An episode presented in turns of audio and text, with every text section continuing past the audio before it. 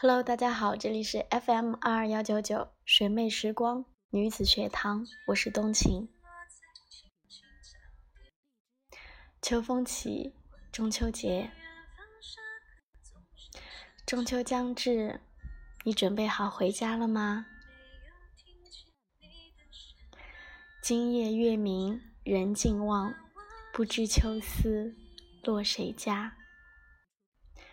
空气中渐渐闻到秋天的气息，天高云淡，不像夏天的炎热黏腻，一切都变得清晰明快起来，却也不浓烈，不张扬。到了夜里，朗月清风，空气中开始多了些凉意。秋天。其实是在我们心里开始的，想要在这个时节攒很多温暖，来抵御即将到来的严寒。而中秋大概是除了春节之外，装着最多温暖情谊的传统节日。以为是中秋的月才格外皎洁，原来是月光里。寄托了遥远的挂念。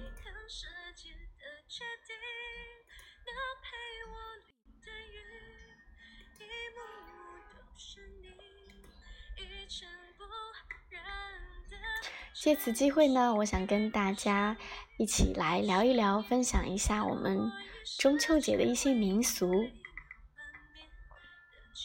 快看看你的家乡又有几项呢？首先当然是赏月了，我想这个是每个城市都会有的一个传统环节。其实民间中秋赏月活动开始于魏晋时期，在唐宋的时候特别盛行。明清以后呢，每逢中秋，人们便摆出果品赏月畅谈，人们把酒问月，庆贺美好的生活。祝远方的亲人健康快乐，和家人千里共婵娟。观潮，苏轼在八月十五日看潮中曾经写道：“定知玉兔十分圆，已作霜风九月寒。寄与众门休上月，夜潮流向月中看。”观潮是赏月之外的另一种盛事。其次就是吃月饼，月饼又称作糊饼、宫饼、小饼、月团、团圆饼等等。唐朝时候啊，月饼初见记载，到了明代，月饼才成为中秋节正式的应节食品。按照传统习俗，吃月饼的时候，要将象征圆月的大团圆月饼按人切块，每人一份。还有一个传统节目，我们这边可能没有，叫玩兔儿爷。兔儿爷最早原本是人们祭月的对象，由泥制成，外形如人端坐一般，供人们祭拜。从清代的时候开始呢，逐渐变为儿童的中秋玩具。旧时北京东四牌楼一带常有兔爷摊子，在民间艺人手中，兔爷有了兔首人身、手持玉杵的形象，成为孩子们的绝妙玩具。还有一个叫做燃灯，我们这里也有放孔明灯。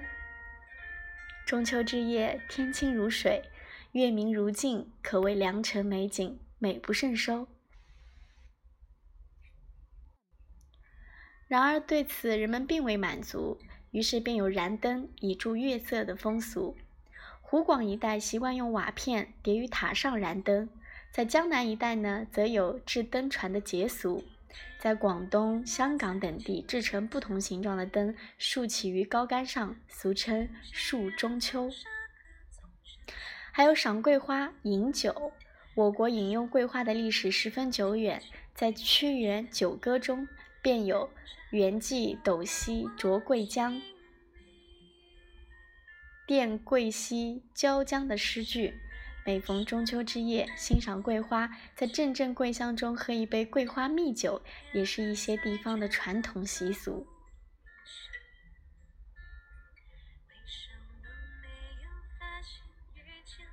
当然还有很多其他的小惊喜，赏心乐事谁家院？良辰美景奈何天？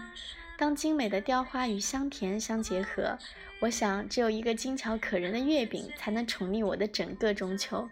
故乡的老人们总喜欢中秋节聚在一起做月饼，小孩子互相追逐嬉闹，不知谁又将谁的脸上铺上了白粉。人有悲欢离合，月有阴晴圆缺。俗话说：“十五的月亮十六圆。”不过今年的中秋月却是十五的月亮十七圆。中科院紫金山天文台科普部主任张扬介绍说，今年中秋最圆是十月六日的两点四十分。想赏月的小伙伴们可要提前候着哟。带上你最爱的人，一起坐在屋顶上看星星、看月亮。当然。中秋，无论我们现今在何处，心中总有一轮故乡月。所以中秋最应该提及的，就是乡愁，就是回家。回想起曾经从我们出生发出第一声哭喊，他们便陪着我们。所以，很多人不管在外如何不易，逢年过节，人挤人，抢破头皮也要买一张回家的票。小时候，他们挤破了头皮，只为了能回家看你一眼。可是现在我们长大了，却拼命的想往外跑。一桌热气腾腾的饭，一个满怀期待的笑容，因为一个电话。一句“我今年中秋不回家了”，瞬间化为乌有。那个为我们遮风挡雨的人，岁月并没有温柔待他。子欲养而亲不待，所以我们要珍惜每个能陪伴他们的时间。记得跟他们说一声：“我今年中秋要回家吃饭。”回家了，好好跟他们聊聊天。别再拿冰冷的手机去对着爸妈了。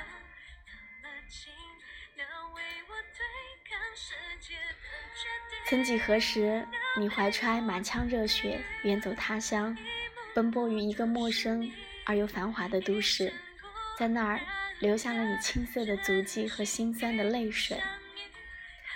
你的家乡无意间变成了一家客栈，一家求学和工作路上的客栈。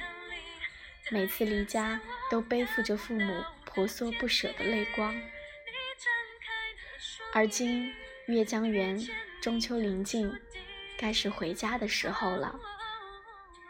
其实，真的没有什么可以阻挡你中秋回家团圆的脚步。这个中秋，回家，和儿时的玩伴聊一聊，放孔明灯许个愿。找回那些记忆中的中秋节，这个中秋回家，和弟弟妹妹聊一聊中秋诗词，知道不止“但愿人长久，千里共婵娟”这一句。这个中秋回家吧，生活的烦恼跟妈妈说说，工作的事情向爸爸谈谈，帮妈妈刷刷筷子、洗洗碗，给爸爸捶捶后背。揉揉肩。